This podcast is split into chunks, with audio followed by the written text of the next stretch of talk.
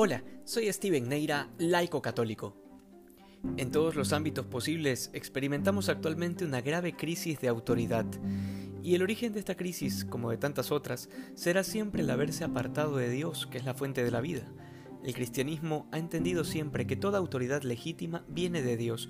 De hecho, es lo que el Señor le recuerda a Pilato durante su juicio, cuando éste intenta jactarse diciendo que él tiene el poder para liberarlo o para condenarlo. No hay autoridad humana real si no tiene su fundamento en la autoridad divina. De ahí que se haya desfigurado el sentido de autoridad que tienen los padres sobre los hijos o de los maestros sobre los estudiantes, y por supuesto, el sentido de la facultad de gobierno que tienen los obispos respecto de su diócesis y de los sacerdotes que les han sido confiados. El Evangelio de hoy toca justamente la fibra más delicada de todo aquel que está llamado a ejercer autoridad para cumplir una vocación, y es el tema de la infidelidad. En palabras de Jesús, Él se refiere al administrador fiel y prudente, que le reparte la ración de alimento a cada uno de los criados de acuerdo a las horas correspondientes.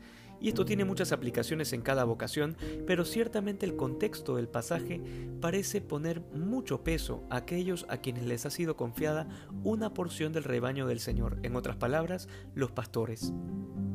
Justamente por eso Pedro se inquieta e inmediatamente le pregunta a Jesús si esta parábola la dice por todos o solo por ellos, porque Pedro era consciente de la misión que había recibido y de la misión de los otros once que también habían sido llamados por el Señor para seguirle de cerca.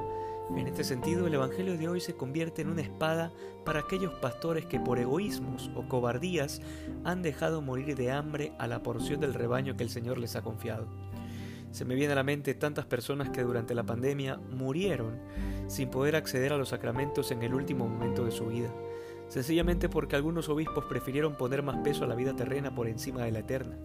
Asimismo, quienes se han distinguido por tratar mal a la gente, por humillarlos, nos dice el Señor en el Evangelio de hoy que éstos serán castigados con rigor y que les hará compartir la suerte de los que no son fieles.